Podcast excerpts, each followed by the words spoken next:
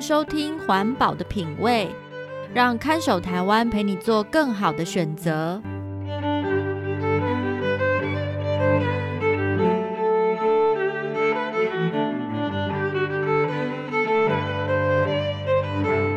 各位听众朋友，大家好，欢迎收听《环保的品味》，我是看守台湾的允嘉。环保的品味这个节目会介绍各种生活用品的材质与特性，提供相对环保的消费选择建议，帮助大家打造健康、无毒、低冲击的生活。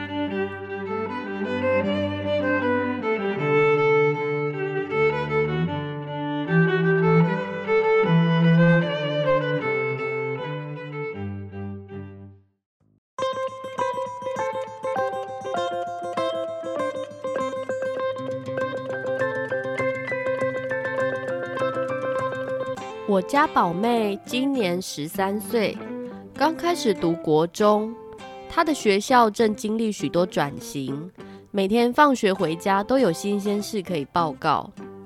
这天，她下课后跑着回来，丢下书包就兴高采烈地宣布：“妈妈，我跟你说，我们教室装冷气了。”原来是依照教育部推动班班有冷气的政策。全国中小学在二零二二年夏天之前，教室都要安装冷气。宝妹说：“我们今天下午的课就是在自然教室上的，因为我们教室在装冷气。”我觉得有点不以为然。我念书的时候，教室哪有什么冷气？不也念到大学毕业了吗？现在的小孩子真是好命。为了不要让宝妹以为夏天就应该爽吹冷气。我拿出刚寄到的电费账单，想教他认识用电量和电费的关系。我对家里的省电省钱策略一向很有信心，不但电器都优先挑选省电级，气温没超过三十度，家里也不准开冷气。没想到打开这期电费单，我差点没昏倒，两个月的电费居然高达四千五百元。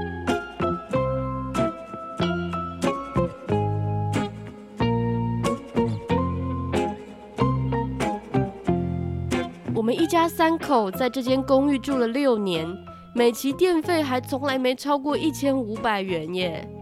突然暴涨三倍，难道是哪里漏电吗？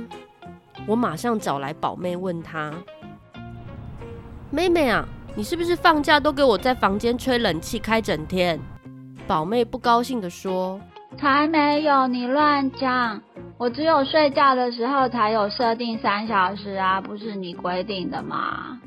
我又去找孩子的爸，问他：“老公，你是不是每次拿饮料冰箱都没关好？”孩子的爸委屈的说：“哎，干嘛乱骂我？有可能是你洗澡热水器开太久啊！”问了半天没找出原因，我们决定将全部电器都关掉，再一个一个打开，看是哪一只吃电怪兽让电表跑最快。可是这样操作之后，并没找到哪个电器特别耗电，难道是家里被人偷电吗？还是家里其实有秘密的房间？这时，孩子的爸突然想到：欸，上个月有台电的人来换过电表，欸，会不会电表装错啦？电表装错？有这么瞎的事吗？我们赶快拿电费单出来一对。果然发现电费单上的表号跟我们家的电表不一样。电费单上的表号是安装给四楼住户的电表，就算我们把家里电源总开关都关掉，账单上写的那个电表还是跑得飞快。孩子的爸赶快打电话请台电来检查，果然查出这是一场乌龙。我们这栋楼的电表因为台电外包工程人员搞错顺序，全被装错了。浪费电的，是四楼那一家，我家呢还是省电第一名。终于查个水落石出，虽然是好事，但我不禁觉得很奇怪。四楼，四楼王太太他们家跟我们一样是一家三口啊，到底是怎样的用电习惯才会比我们多缴三倍的电费啊？不过因为不好意思开口。这件事就成了永远的谜团了。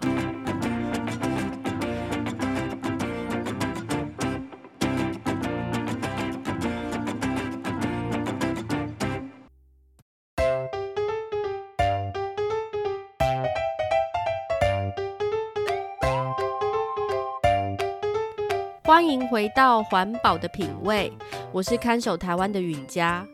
台湾在二零二一年底举行的四项公投当中，有两道题目和我国发电量与用电量密切相关。一题是是否重新启用已经封存的核四发电厂，另一题则是第三天然气接收站是否要迁离大潭早郊区。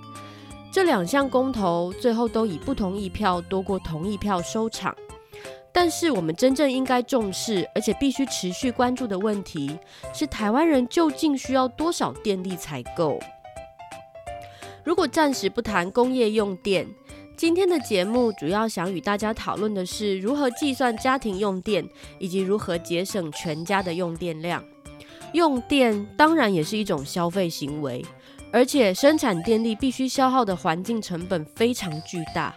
如果想过有品味的环保生活，仔细计算并监督自己消耗的电量，是我们重大的一步。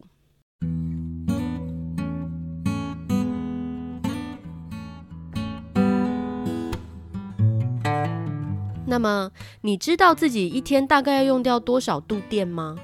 除了看电表，我们也可以把家里使用的电器耗电量全部相加。一般来说，家庭住宅最耗电的电器通常是功率极高的顺热型电热水器。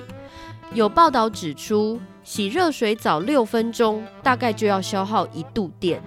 所以，如果家里有成员每次洗澡要洗半小时到一小时，你家的电费啊绝对不会低。其他爱吃电的家用电器还包括烤箱、吹风机、烘衣机，以及大家最诟病的冷气机。不过这里要告诉大家一个小事实：冷气机的功率其实比烤箱或吹风机低很多。冷气会耗电的主要原因是长时间使用，没有变频以致压缩机持续运转，要冷却的空间又大，才会相对要付出很高的电费。因此，如果使用这些电器的习惯良好，其实都有方法可以省下很多钱。台湾的民生用电价格平均大概是每度电三块台币左右，在国际上算相当便宜。否则，一般经济发展还不错的国家，住宅用电一度通常价格会是五块台币以上，甚至在日本，用一度电可要缴七块台币。以故事里的一家三口来看，三个人每期电费不超过一千五百元。表示他们家每个人每天平均使用不到三度电，这在台湾的确算是比较节省的家庭，因为根据台电的统计，台湾每人每天平均消耗的住宅用电大概有四到五度那么多。各位听众朋友也可以算一算自己一天平均使用多少度电，以三度作为基准，如果低于三度，可以给自己拍拍手。而如果高于三度，可能表示你家还有很多省电的机会。快点把家里的电器换成省电级，以及改变自己用电的小习惯，就可以帮家里省下很多电费哦。